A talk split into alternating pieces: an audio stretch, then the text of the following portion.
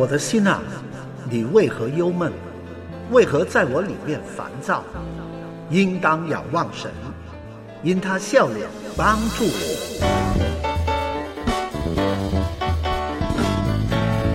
让我们靠着神的恩典，喜怒哀乐，携手同行，人生的高山低谷，一起成长。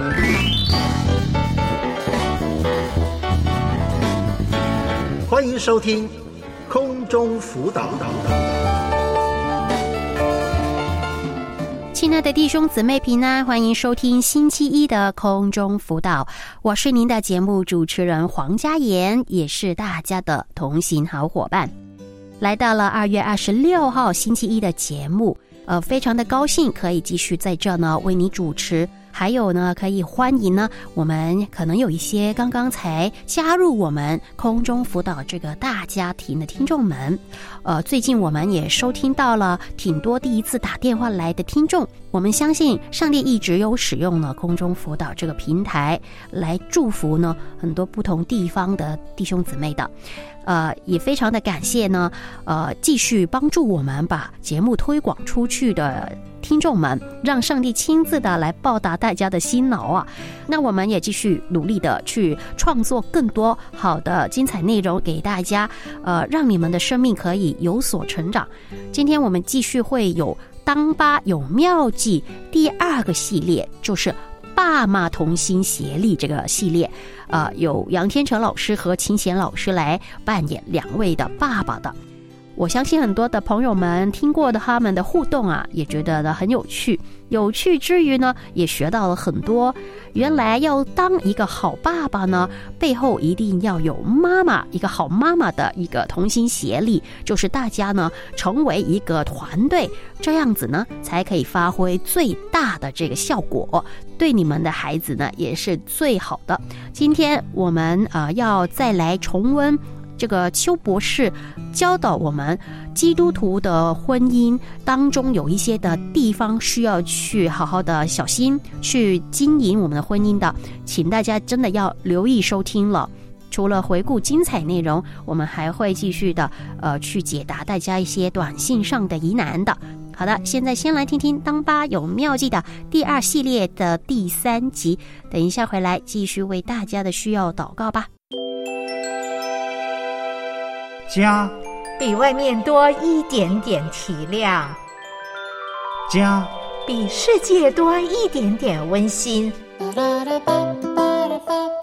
一天一点点，一天一点点，以神的话来建立，用神的爱来栽种，家多一点点。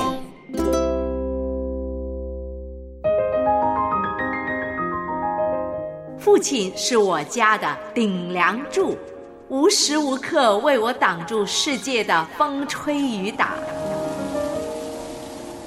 父亲是一棵大树，守护着我们，给我们安全与温暖。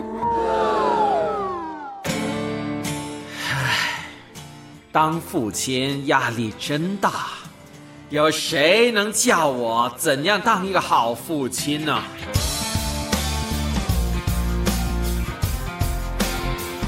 父亲们不用怕，因为当爸有妙计。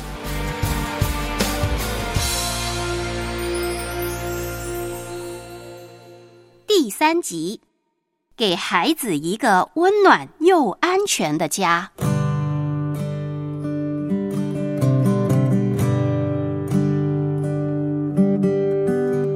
黄爸爸，哎，你好啊！你好啊！上一次呢，我们聊到要培育儿女成为一个身心灵健康的孩子。我回家之后呢，就跟我的太太讨论啊，她也是很同意的。同时间，她提出了一个问题，可是我不懂回答，就请教你了啊。哦，那是什么问题呀？他就问有没有什么是最重要或者是不可缺少的呢？啊，哎，小新哥。你知道我很喜欢种植物的，我知道啊。哎，其实种植物对我养育孩子是有很多启发的。比如说，要让植物健康成长、开花结果，首先是把它放在好的土壤里面，而且土壤的品质要好好的控制，植物生长起来就会有生命力啊。你想说，家庭就是培育孩子的土壤，是吧？哎，没错呀，孩子在家庭当中出生和成长，所以啊，好的土壤当然就是一个温暖又安全的家。嗯，听你这样说呢，我想起之前呢，又是在网上看到啊，有一个全国的调查报告，其中有问到孩子认为人生最重要的事情是什么？原来啊，不同年纪的孩子，他们所选的第一位就是有温暖的家。哎呀，我看了之后呢，我心里也有点被触动啊。嗯，其实孩子的心呐是很单纯的。对的，所以呢，我也认真的去想想，怎么样去建立一个既温暖又安全的家，让乐奇可以健康快乐的成长啊。嗯，我想首先夫妇两个人就是爸爸和妈妈自己。也觉得温暖又安全，然后孩子就会能够感受到了。所以呢，夫妻就要相亲相爱，同心协力，这个很重要。是啊，夫妻就是经营自己家庭的人嘛，没有人可以取代呀。但我回想自己的成长，还有我之前身边同学的时候呢，我也觉得家庭对一个人的影响是挺大的，不但只是童年。成年之后呢，不多不少也会受到正面或者负面的影响。我知道有人形容家庭是一个成长的摇篮，力量和幸福的泉源，还有安全的避风港。如果做不到这些功能的话呢，对孩子的成长就会带来负面的影响啊。的确是啊。那小新哥，嗯，你刚才提到的那个报道有没有说怎样才能成为一个温暖的家呢？那篇报道里面呢，有一个专家说，温暖的家有两个基本要素：温度适宜，不能太冷，也不能太热，因为温度适宜的地方才适合生命的成长啊。嗯，这个可以理解。如果缺少父母的陪伴和关注，这样的家就是冷冰冰的。嗯，相反，如果父母对孩子要求过高，甚至过度的干涉，凡事过问。这种炙热的爱呢，也会让孩子喘不过气来。哎，那个专家还说啊，温暖的家应该有良好的情绪氛围。嗯，怎样可以理解呢？他认为呢，最基本的就是孩子不需要为基础的物质需求而担心，例如啊，什么食物啊、衣服啊、睡眠、上学等等。嗯，我的太太在两个儿子上中学之前都是做兼职的，就是为了让孩子每天放学回家以后可以见到他，吃他煮的饭，他们就不用在小小的年纪每一天自己待在家里。有一天，儿子跟他说，每天放学回家都可以见到妈妈，让他很开心呐，很放心呐。哎，那么你跟黄妈妈的付出也很有价值啊！哎，我们都觉得很安慰的。哎，小新哥，嗯，专家还有什么说的呢？他还说，要营造良好的家庭氛围的话，父母呢要有稳定的情绪，就是不要忽冷忽热的，喜怒无常，也不要动不动就对孩子发脾气，更加不要经常吵吵闹闹、家无宁日的。因为这样子的话，孩子常常就很紧张，每天回家都不知道有什么事情会发生，心里自然也没有安全感呢。嗯，这个我非常同意啊。因为看着两个儿子长大，看到他们每一天都在变化，有时候让你很开心，嗯，有的时候呢也会让你很生气，而且越大呢就有自己的主见，所以真的会考验我们做父母的心理承受力。最重要的是保持镇定，才可以应对突发的事情，不然呢，事情就会闹得更大呀。就是说，如果我们想孩子有稳定的情绪，自己也需要有稳定的情绪，对吗？对呀，做父母的有稳定的情绪，才可以接纳和包容孩子的喜怒哀乐，进到孩子的世界，用同理心来回应他们呐。如果怕麻烦就漠不关心，甚至觉得孩子烦扰自己而拒绝他，或者是太紧张，然后很容易被刺激而情绪高涨，就是刚才所说的太冷或太热，都不是适宜的温度让他们成长啊。对呀，我们大人与人分享的时候都想得到回应的，何况是孩子呢？如果孩子跟我们分享得不到回应的话，慢慢就不会跟我们分享，什么事情都闷在心里，不愿说给父母听啊。所以，当孩子跟我们分享他的东西时候，我们就要积极的回应，对吧？哎，其实孩子在小学阶段或者之前呢，正是跟他们养成沟通习惯和建立亲密关系的最好时机。这样，到他们在青少年的时候，甚至成年以后，才会愿意跟父母沟通。那么，黄爸爸跟孩子沟通还有什么需要留意的呢？我的儿子不喜欢我回答他们的时候反问他们，他们觉得爸爸把问题丢给他们，是不想与他们继续谈下去。哦他们也不喜欢我的不耐烦的语气，这样他们说话就要小心翼翼的，好像爸爸随时要发脾气一样。啊，我也想到啊，如果我用命令或者责备的语气跟乐琪说话的时候，哎呀，他就很害怕的。在有需要的时候，还是要教导孩子的，不过要留意，不要常常是这样的。那么还有吗？有的时候要尊重孩子的意愿，与他们一起来讨论问题，就是民主一点，不要认为孩子必须要听自己的话，更加不要常常批评或者对孩子说负面的话。就是说，做父母的愿意调整好自己的心态，还有管理好自己的情绪，也是建立温暖和安全的家的重要元素吧。虽然要做到是不容易的，但是亲子沟通的质量提升，家庭的气氛自然就会融洽，就会和谐呀、黄爸爸，你说的真好啊！我会好好的努力的，请你跟我一起祷告好吗？好啊。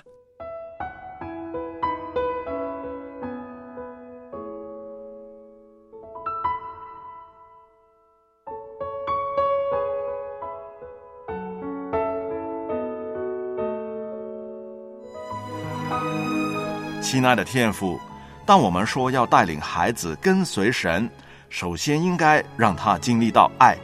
孩子可以透过父母的爱和关怀，明白和相信天父对他的爱，并且相信他身处的世界是有爱和安全的。虽然我自己成长的家庭也有不足的地方，但求你帮助我跟太太建立一个由神来掌权的家庭。让家庭成为孩子的力量和幸福的重要地方。祷告奉主耶稣的名求，阿门。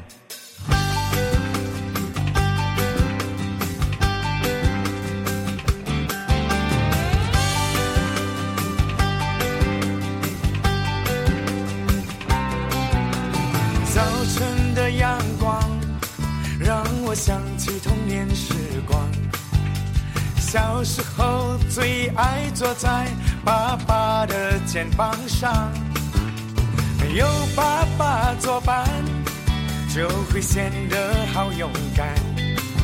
没有爸爸做我的保障，有他做我的靠山。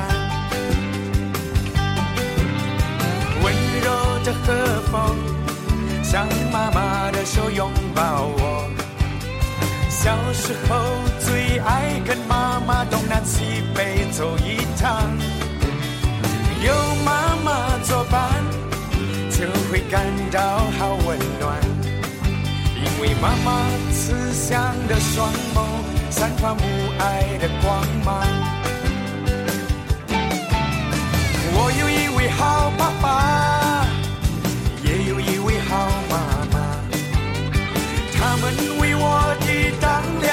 多少年风吹雨打。从我牙牙学语到我渐渐的长大，他们对我的爱也随着岁月增长。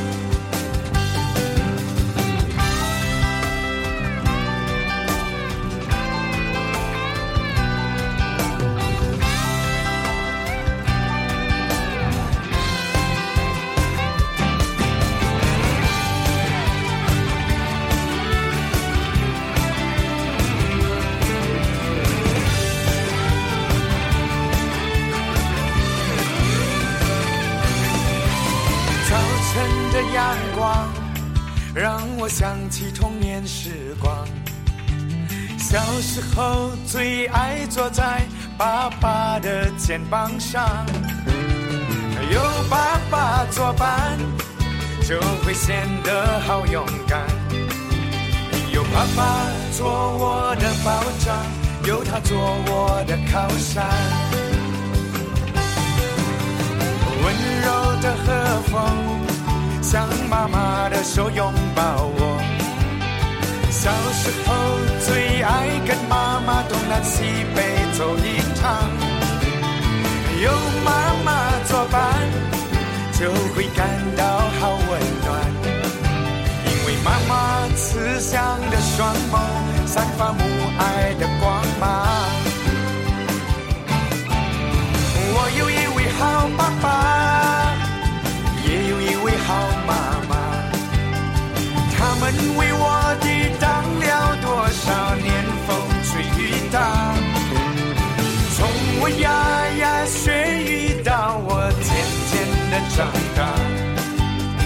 他们对我的爱也随着岁月增长。我有一位好爸爸，也有一位好妈妈，他们为我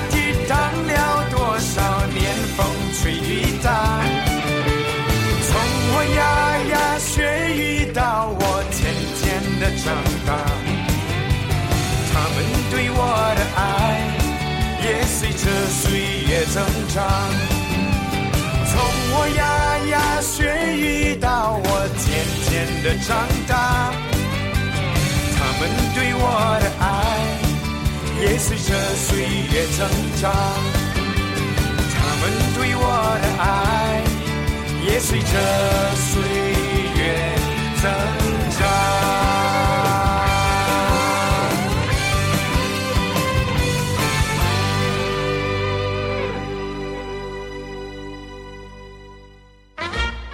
你做得到，你很重要。把妙计实践出来，你会发现当爸的乐趣。空中辅导与您同行。弟兄姊妹，现在收听的是星期一的空中辅导，我是黄佳妍。呃，继续的鼓励大家呢，如果希望和我们来互动的话，除了是可以拨打热线，还可以呢，呃，发短信或电邮给我们的。我们的热线的呃开放时段在三月份开始将会有所调整，是加强与更新。大家可以透过短信、电邮索取我们的这个加强与更新之后的时段。我们的短信号码是幺三二二九九六六零二二，电邮地址呢是汉语拼音的辅导 at 良友 dot net。三月份开始就是了，所以是下个礼拜一，我们的空中辅导热线呢就会正式的开放。这个新的时段，请大家留意收听，可以把握时间拨打热线与我们来互动了。无论大家是在婚姻家庭、亲子教育、灵命成长，或是情绪健康等等，需要我们为你带导或是咨询，都欢迎你拨打热线电话是幺三二二九九六六三二二，我们在等着大家的电话的。稍后的时间，我们将会为大家重温邱博士和周师母呢对于我们基督徒婚姻的一些美好的教导。在收听之前，让家妍也跟大家分享早前看过的一篇文章，也是关于我们基督徒婚姻里面呢，呃，这个何牧师和他的太太罗师母曾经呢就写下一篇的关于婚姻保鲜的文章啊，里面提到了有一个很有趣的提醒，他说呀。甜蜜婚姻当中，其实呢有七个不，我们呢要避免的。第一个是，我们不可停止约会。这个意思呢是，就算我们呃结婚多少年了，呃夫妻之间呢，每一个星期一定要挑一个时间，一起的去做一些有趣的事情。第二个不就是不可以停止沟通。这个沟通的意思呢，是我们要学会听清楚。我们的另一半的需要，而且我们还再说一遍他的需要是什么，更加呢要学会化埋怨为请求。呃，要听到这个埋怨的背后，其实呢是有一些的要求在，我们要学会呃满足这些要求。而第三就是不可以停止生活上的情趣，比如我们要定期的给大家一些的呃小庆祝呀，或者呢要制造一些小惊喜、小礼物等等。这种呢是让对方知道他是被尊重的，让对方觉得自己是被重视的。而第四呢是不可停止成长，第五是不可停止真爱。真爱的英文是 cherish。意思呢是要对我们另一半的生活要表达出你是很感兴趣的，你是会体谅他的情绪需要，而且也会表达对他的真爱珍惜。第六是不可停止梦想，还有是第七不可停止接纳。哇，这七个不听起来好像容易。做起来一点都不容易啊！但是我们不需要灰心，因为我们要靠着主耶稣的恩典，一同的来学习。最重要还是不要放弃。好的，现在我们一同来听听邱博士教导为什么基督徒的婚姻会面对软弱呢？等一下回来会有短信回应的。空中辅导与你重温以下精彩内容。用心聆听，一同学习，在主爱中同行。邱博士，你好吗？你好。嗯，是今天我们想请邱博士呢，在婚姻家庭这一方面给我们更多的一些提醒跟教导。我们说，呃，整个的世界啊，无论是哪一个国家的这个婚姻都非常的脆弱，离婚率非常的高。啊，不单单是一般的人，连我们基督徒的婚姻都非常的脆弱。嗯，那为什么基督徒会有这样的婚变，或者是有这样的离婚的情况呢？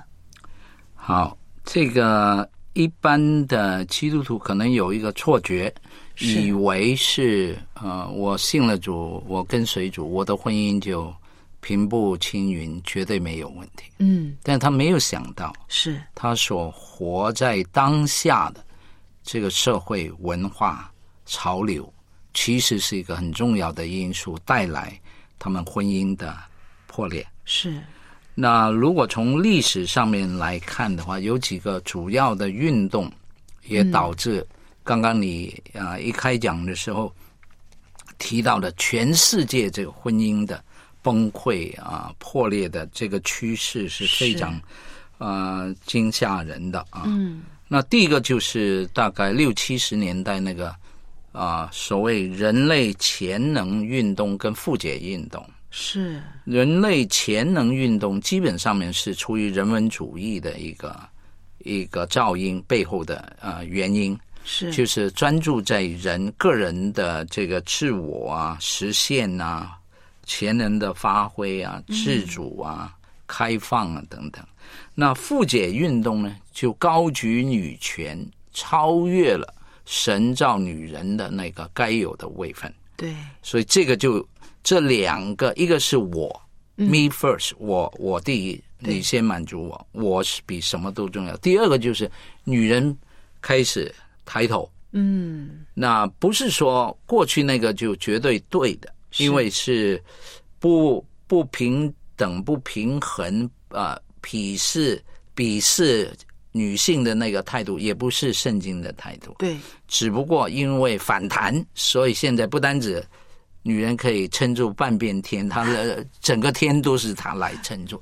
那这个角色的变换的话，对很多男性或者婚姻。这个 balance 这个平衡的话是带来很大的冲击是，所以就会造成很多的矛盾或者是对破裂。是，嗯，那另外一个就是享乐主义啊，享乐主义追求物质的享受，嗯，及时行乐，声色犬马。那为了要满足这个继续不断的高涨的这个物质的标准。是，所以过去这个男人在外面啊有一份工作养家，这这个传统的观念整个被改变。现在是 two career 双职的这不单指男的要出去，女的也也出去。要那这个对，那呃要工作，为了提高生活的品质、享受啊等等这些，那很明显的家庭就没有人。就忽略了。对，那嗯。特别是孩子们，对对，孩子需要有父母的关顾。嗯，这个也会造成婚姻的危对，那一定会，一定会。是是，那第三就是性解放跟性泛滥的这个，是那这个到今天是不得了，这这个是以至于呢，严重啊，这个问对题。，以至于对性的观念还有男女两性的接触或者性行为嗯啊、究竟在啊、夫妻婚姻制度里面该扮演什么角色，这些定位啊等等都乱了。对对，那最后一点大概就是比较松弛的法律，嗯特别对婚姻还有对离婚的容忍跟接纳。所以今天就是这个 “no for divorce”，就是你我都没错的这个理论，就不是哪一个错，嗯我们就没有了爱。那我觉得。啊、已经对你没兴趣了。那也不是你做了什么、犯了什么大罪啊，等等。我就是没有动力再走下去，分手吧。是那类似这些，那基本上面就是说，等于我们已经没有过去的一些法律的保障，嗯。还有对男女两性关系的这个范畴的话，那天下大乱。对对，呃，刚才呃邱博士您讲的这个性解放、性开放、性的泛滥的时候呢，呃，也让我们感到心真的是很心疼的是，很多基督徒在这一方面也没有办法，就是好好的坚持圣经的这个教导。我记得有一次有一位听众朋友他说，呃，在夫妻的相处方面，因为两个人不开心，所以自己就到外面去跟以前的男朋友有了这样的、呃出轨的问题出现。嗯那我心里面很伤痛，我就问他，如果有一天你的丈夫也这样的出轨的话，你能够容忍吗？他给我的答案令我感到非常的惊讶，他说也无所谓。所以这就是刚才您所说的性开放的问题，造成婚姻的破裂。是所以已经没有标准，没有对范围对呀。对对，那这个危险性是不言而喻，整个社会基本的单位已经在那边崩溃。对对啊，婚变真的是带给家庭，我当我相信呢，不单单是夫妻两个人受到伤害，两个家庭甚至呃，包括家里面的下一代。都会受到很大的影响。那除了刚才那些原因之外，是不是这个核心家庭也会有这一方面的危险呢、嗯，过去的架构就是这个是一个所谓周延家庭，就是说两代三代。一起。对联系的很紧密，对对，所以里面大家庭我们说。对大家庭，那这个呢就无形中是一个保护网。嗯。呀。对。那不像现在的核心家庭是以两夫妻为为为重心为主，所以他周遭已经没有其他父母都不在身边，亲友等等，所以遇到难处的时候，支持系统不够强，嗯。不够广的时候了，很容易就倒下来，也没有人扶起来。对所以这个面对婚姻的冲击或者社会价值观的混乱，这些很快就倒下来。嗯，对对，呃，我记得以前呢，我们做父母的那一代，他们都是大家庭嘛，有什么问题的时候呢，互相的去讲一讲，问题就可以解决了。是，但是今天这个核心家庭，刚才邱博士也说了，以夫妻两个人为主的时候呢，太多的时候可能就是按着自己的喜好来做一些决定吧。是，变成你没有机会咨询别人的意见，嗯或者长辈啊、亲戚、朋友的这些的啊、忠言，你通通没有了，就凭自己有限的嗯这个认知来做选择、来做决定。那很多时候是一个比较危险的一个后果会出现。对，呃，刚才邱博士您说，呃，这个家庭夫妻关系的模式也有一点不一样，就是说，呃，为了满足这个生活的素质提高的缘故，不单单是丈夫工作，妻子也工作嘛。那在这一方面，我们不是说妻子出去工作不好，嗯应该怎么样平衡才才健康呢？呀我觉得如果神让一对夫妻没有孩子，嗯，那尽管两个人发展嘛，没有问题嘛，是对不对？但是神给了孩子以后，那别忘了姐妹的角色。嗯，她既然神透过啊、姐妹啊、生下孩子的话，那这个骨肉的这个照顾啊，他的身心灵的成长，这个妈妈是没有人能够取代的。对，所以因为整个社会架构、价值观念在改变，所以都把女性呢就拉出去那个基本的呃这个家庭单位。是，所以这个呢会带来很大的冲击。然后其实对对双职的家庭来说，特别做姐妹、做妈妈、做太太的这些，其实她是百上加斤。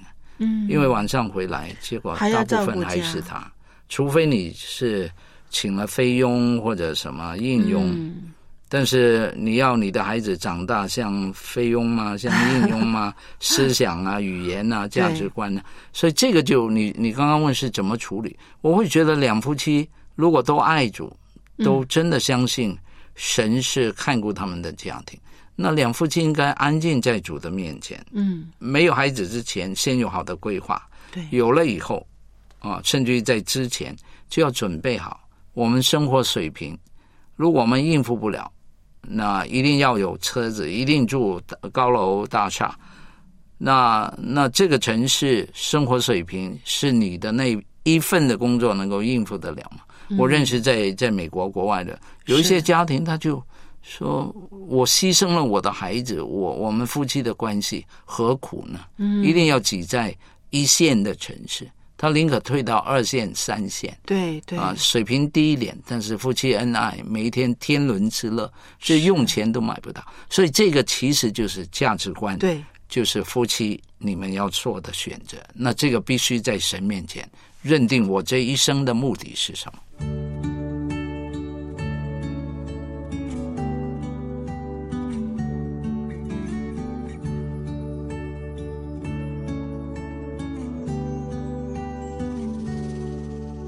干旱无水之地，我渴慕你；在旷野无人之处，我寻求你。得救在乎归回安息，得力在乎平静安稳。我等候你，如鹰展翅上腾。在干旱无水之地，我渴慕你；在旷野无人之处，我寻求你。得救在乎归回安息，得力在乎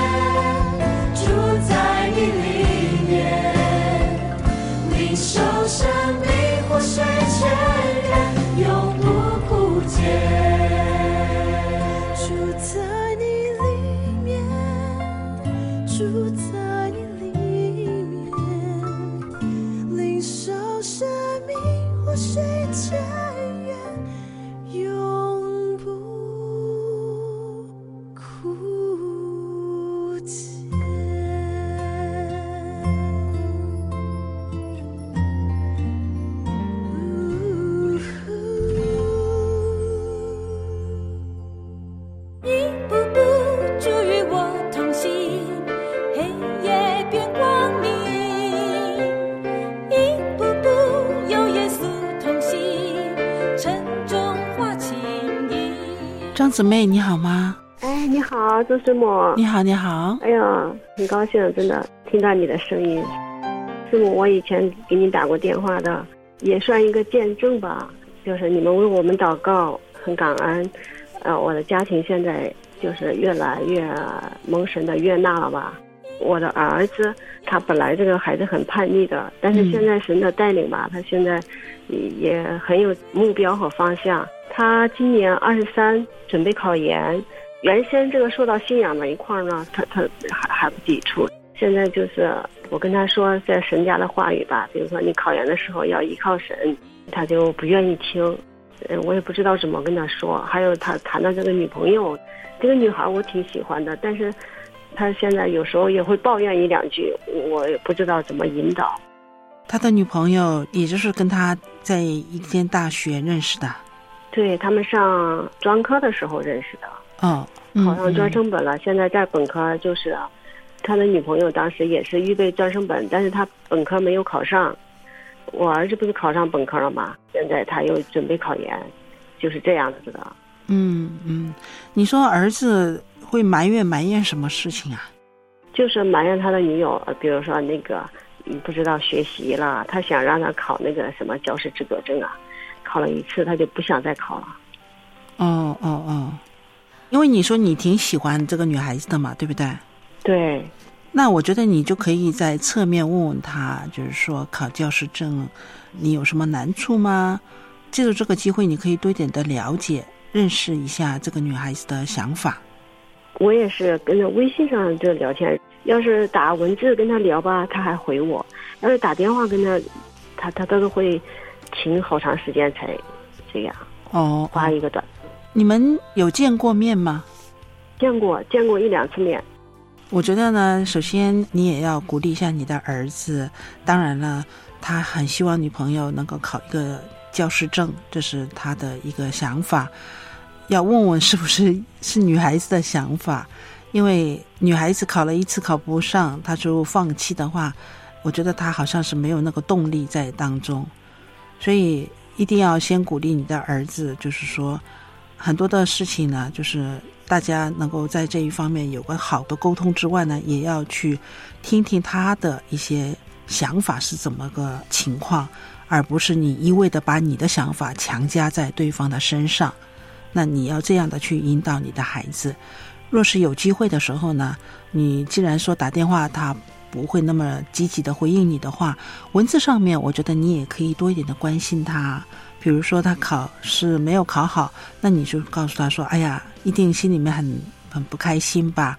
考试不容易吧？”你就可以这样的去体谅他，然后就问问他有什么打算，考这个教师证是不是一定想要考到的？如果一定要的话，可以继续的坚持下去。你可以在微信上面可以跟他这样聊天的。嗯，好。那儿子这一方面呢，我就觉得你要。疏导他，不要常常埋怨，因为其实人跟人之间相处呢，埋怨本身就不是一件好事儿。多一点的正能量，比如说，年轻的男女在谈恋爱的这个过程当中，是要互相的激发对方能够成长，这才是有意义的。如果两个人走在一起，只是一个劲儿的埋怨，没有任何的成长的话，我觉得这个可能就要重新的去考虑了。不管旅程多远多辽阔，我相信爱能照亮黑暗。其实我觉得挺好的，你的儿子现在以前是叛逆的，他现在自己这么追求，多么好啊！啊，是，呃，真的恩典，真的很感恩。他就是初中的时候就就逃学嘛，就是都没上高中，我们上的是中专，中专以后他又上了大专，就这样一路走来的。嗯，大学生。我记得上一次你来电话，你有跟我讲这个问题，就是说他不念书嘛，逃学嘛。但是很奇妙的，就是他自己在外面混了一段时间，就发现还是要好好的念书。啊，是是这样的，嗯嗯，感谢神。所以很很难得，我觉得这个是很难得的。对，那就是鼓励他，鼓励他在这方面继续的努力。就像你刚才说的，呃，男女之间应该是给对方有照旧的啊。要体贴一下，然后问问为什么他不想再考。通常我我相信考试对每个人都是一样啊，就是我们考了一次考不好的时候就会有惧怕感嘛，那个时候需要的是鼓励嘛。嗯，我就再跟他再沟通沟通吧。对对，我我就害怕什么呢？你看还没有。还没有这怎么着呢？你就好像是有要要干涉了啊？不是这样的，嗯嗯嗯嗯，我我觉得不是，我觉得好像主内的一个小姐妹，如果她今天是你们教会的一个小姐妹，她在这件事情上遇到挫折的时候，你也可以鼓励一下她，关心一下她嘛，对吧？啊，是是是，对，所以我觉得你可以先跟她表达，就是说我不是说是你男朋友的妈妈的关系才这样去去跟你说。只是我们都是主内的弟兄姐妹，那我是长辈，我看到你有这样的情况，我就想多一点关心你，也也看看怎么样为你祷告。我觉得这样的关系的建立是很重要的。嗯嗯嗯，那就朝着这个方向去努力吧，好不好？好的，好的，师母。生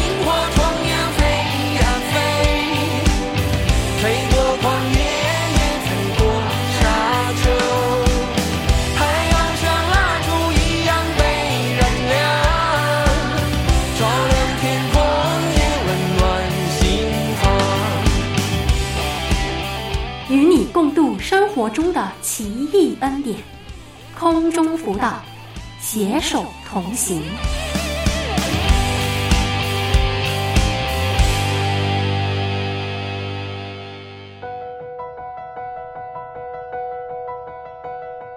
您的忧虑，上帝知道。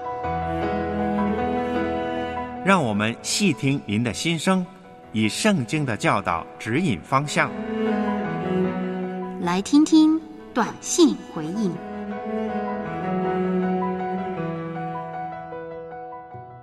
弟兄姊妹来到了这个部分，是我们回应短信的时候。佳言今天呃，就继续的选读弟兄姊妹呢所发来的一些短信的一些问题。呃，我觉得今天呢这一位的朋友啊，虽然他所写的文字很短，不过呢背后所要表达的一个意义是很重大的。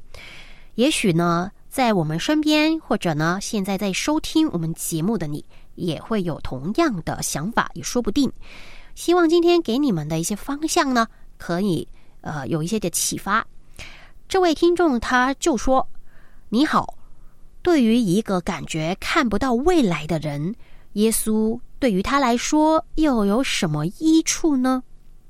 是的，这位听众他只是呃简短的就发来这样的一个短信。是的，首先呢，我心中看完之后呢，呃，很希望为这一位听众先做一个祷告啊，因为短短的一句话，可以感受到他对于自己的人生是感到迷茫的。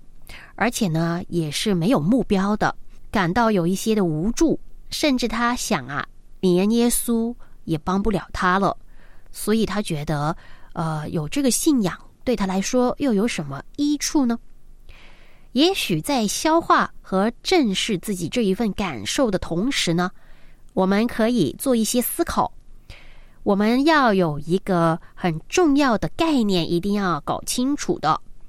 通常有一些朋友在情绪当中呢，很容易就呃只看情绪而忘记了事实的部分。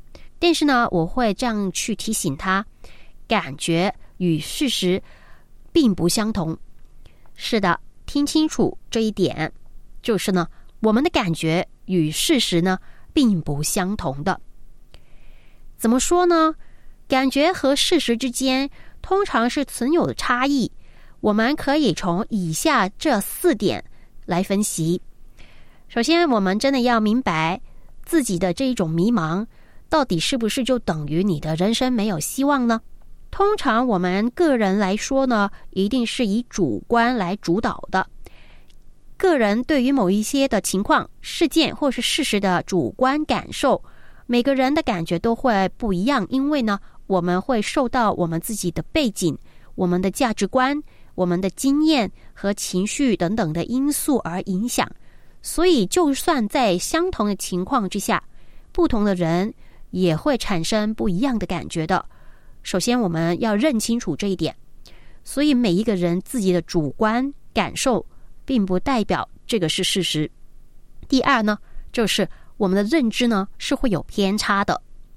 人类的感知和认知的过程很容易呢会受到很多不一样的东西去影响。比如，我们会选择性的去注意某一些事情，也许呢我们会预设了一些偏见，又或者呢是我们记忆上了出现了错误。这些偏差可能会导致。呃，我们感受的情况跟实际的事实呢有距离。第三，人会因为信息不完整，让我们呢对于这个事情呢，呃的认知呢有限。我们的感觉可能会基于一些有限的信息做出呃推断，这个并非完全反映事实的情况的。当我们缺乏全面跟客观的信息的时候呢，我们就很容易。对这个事实产生误解，或者呢是错误的感觉了。而第四，就是呢，我们人是情感的动物啊，我们是会被情绪影响的。人的感觉往往呢会受到情感跟情绪影响。当我们处身于情绪激动或者是有压力的情况之下，感觉可能就会被情绪所左右，使我们对事实产生了一种。变形的感觉。另外，当我们谈到呢，感觉和事实之间是有差异的时候啊，要记得呢，其实有一些观点我们要考虑的。人呢，通常对某一些事情或是某一些人是有偏见，或者呢，对于他们是有一种刻板的印象。这个呢，会导致于他们对事实感觉产生扭曲。比如这些偏见包括什么呢？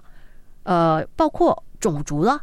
性别、宗教、社会的经济地位等等，让我们呢对特定的事实有一种先入为主的感觉呀，而忽略了其他可能的观点的。还有就是在语言跟沟通上，我们人呢是会有限制的。人类使用语言和非语言的方式来沟通，但是啊，这一种沟通的方法都没有完美的，通过语言来表达或是传达。而导致于他人对我们的感觉产生一些误解，或是不完全的理解。同样是，当我们呢接收到其他人的信息，也会受到他的这个语言跟沟通上的限制，导致于我们对事实有所偏差。还有是时间跟环境的，也会影响到我们。譬如一个人在情绪稳定的时候呢，可能对事实。有比较客观的感觉，可是他情绪不稳定或是有压力的时候，感觉就会有偏离了。还有这个也是很重要的一点，通常是会影响了我们怎么样去呃看我们自己的这个呃人生观的，就是因为呢，现代的社会里面面临着大量海量的这个信息和资讯，比如他们是来自于自媒体、社交网络、广告。呃，或者是我们现在手机呃看的那些的视频，这些信息呀，很大部分呢都包含一些错误、夸张或是误导的元素，而这一些内容呢，一定会直接或间接影响了我们对事实的这个观察。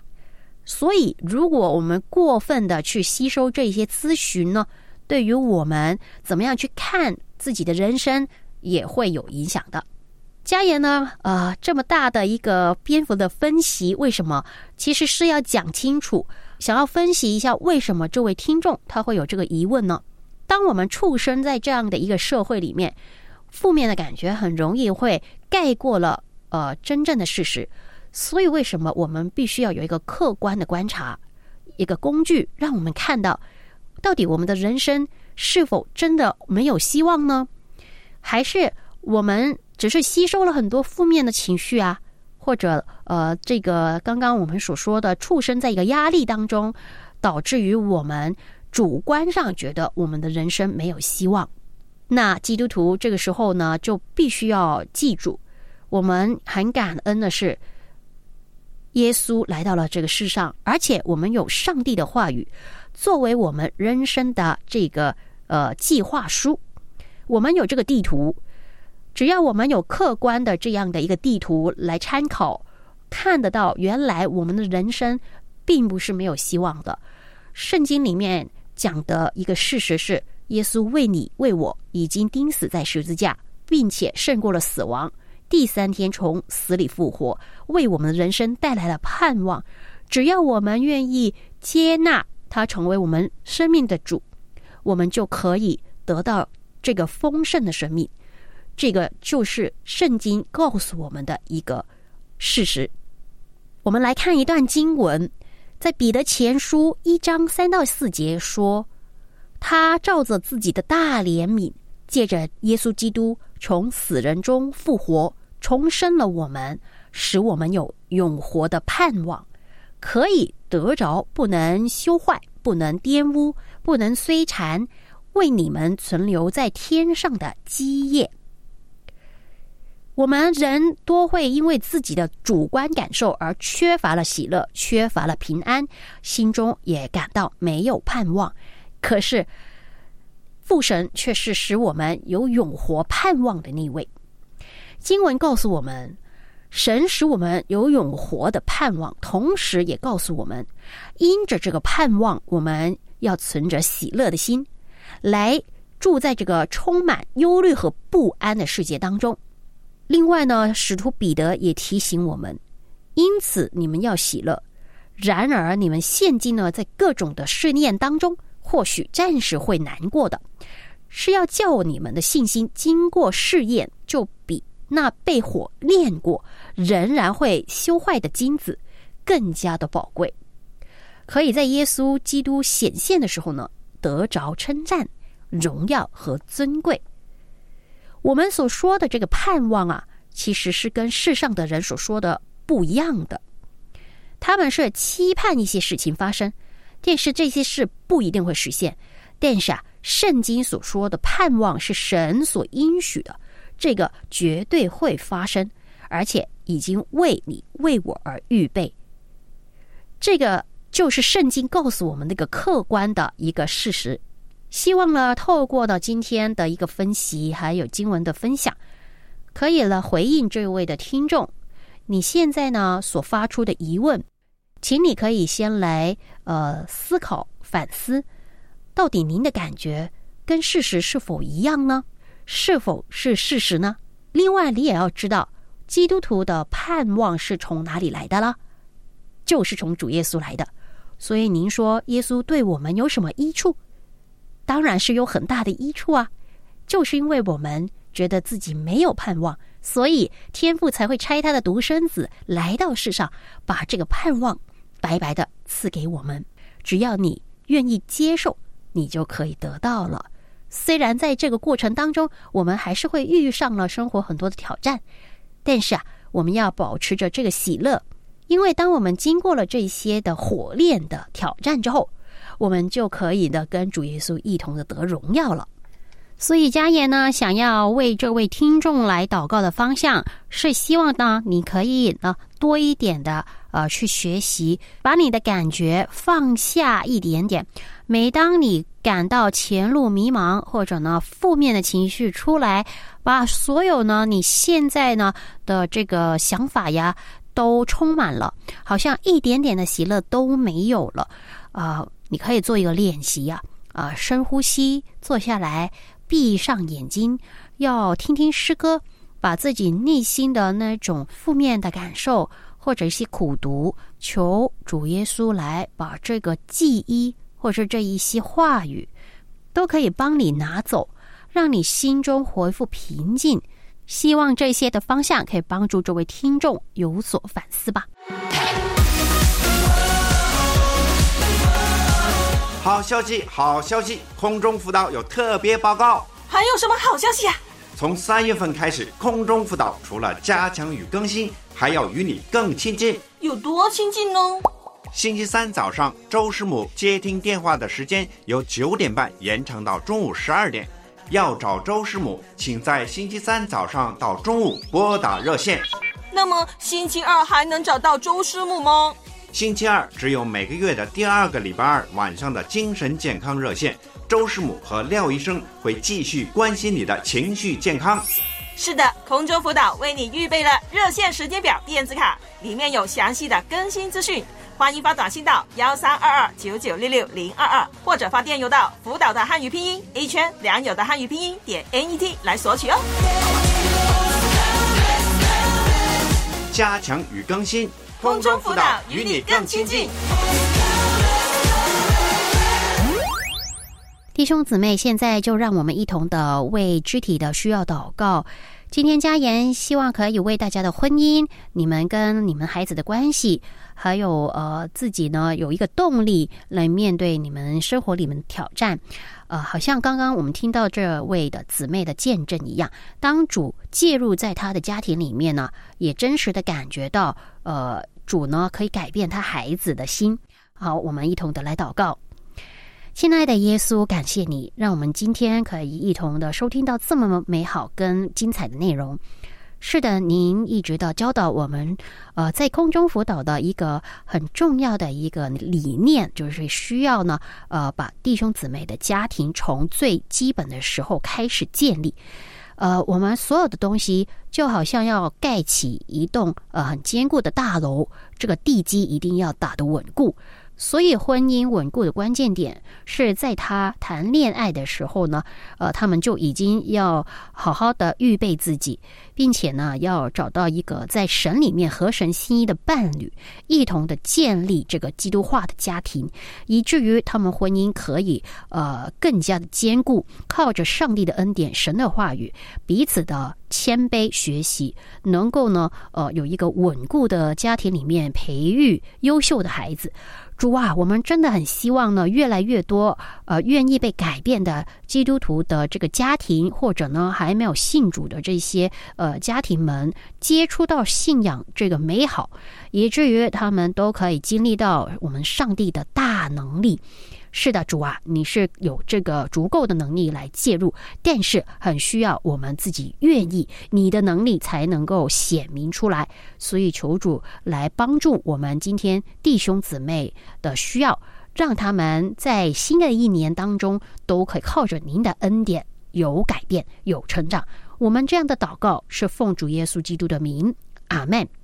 感谢主，今天空中辅导的时间到了，明天同一时间再会。有人在为你祷告，有人在为你祷告，有人在为你祷告。